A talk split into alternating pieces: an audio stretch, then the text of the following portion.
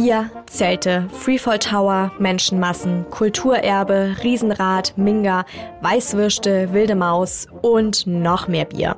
Heute geht's auf Wiesen.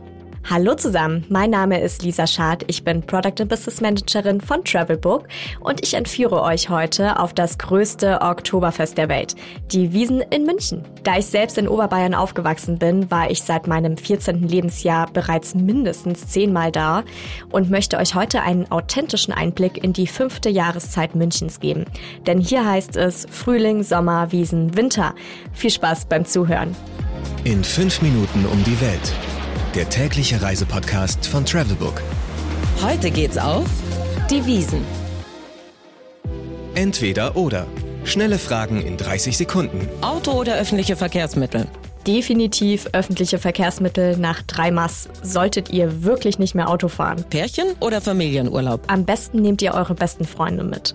Achtet aber darauf, dass die Gruppe nicht zu groß wird. Ihr werdet euch früher oder später sowieso verlieren. Entspannung oder Abenteuer? Abenteuer pur. Die Entspannung werdet ihr definitiv hinterher brauchen. Kultur oder Party? Natürlich Party. Und was für eine. Wobei das Oktoberfest natürlich auch zum Kulturerbe Münchens gehört. Teuer teuer oder günstig? Es war teuer, es ist teuer und es wird leider immer teurer. Highlights, Lowlights, Must-Sees. Die Travelbook-Tipps. Was man unbedingt tun sollte.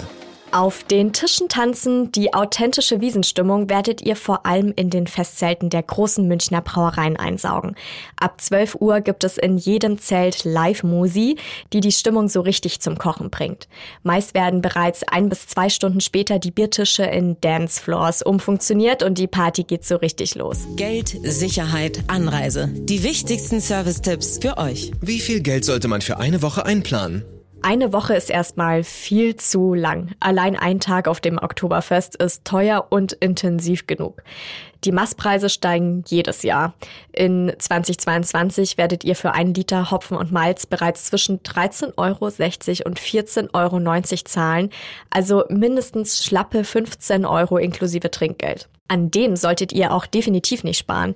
Erstens geben euch manche KellnerInnen dann die Mass gar nicht erst. Und zweitens haben sich auch die Bedienungen auf der Wiesen bei diesem Wahnsinnsknochenjob die paar Cent wirklich mehr als verdient. Insgesamt seid ihr mit Essen, Bier und vielleicht ein oder zwei Runden wilde Maus schnell bei mindestens 100 Euro pro Person und Tag dabei. Nehmt lieber mal noch ein bisschen Puffer mit. Welche Gegend ist ideal für die Unterkunft?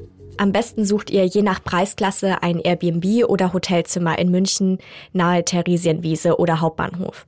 Die öffentlichen Verkehrsmittel sind in der ganzen Stadt zur Wiesenzeit komplett überfüllt, daher seid ihr am besten fußläufig angebunden. Aber Achtung, um während der Wiesenzeit eine Unterkunft in München zu bekommen, müsst ihr sehr, sehr früh dran sein. Am besten 10 bis 12 Monate vorher. Blitzkurs Sprache.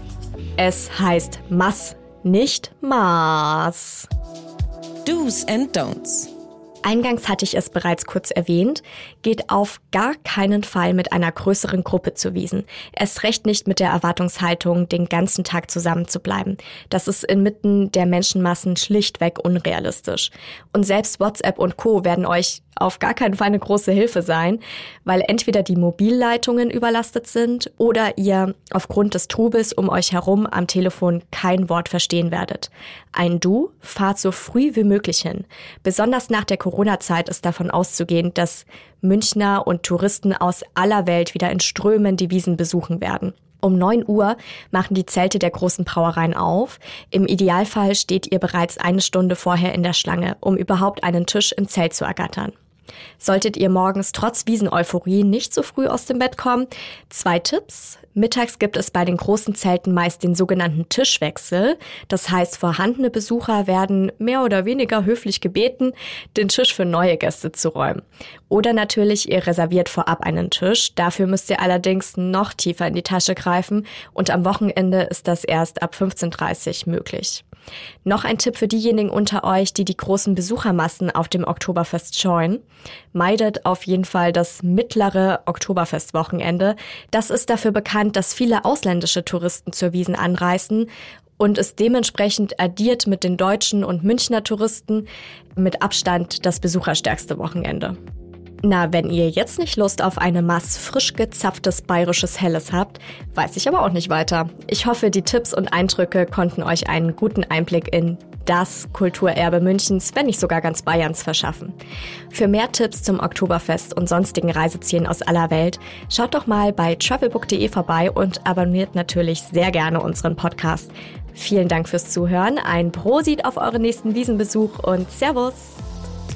15 Sekunden Auszeit.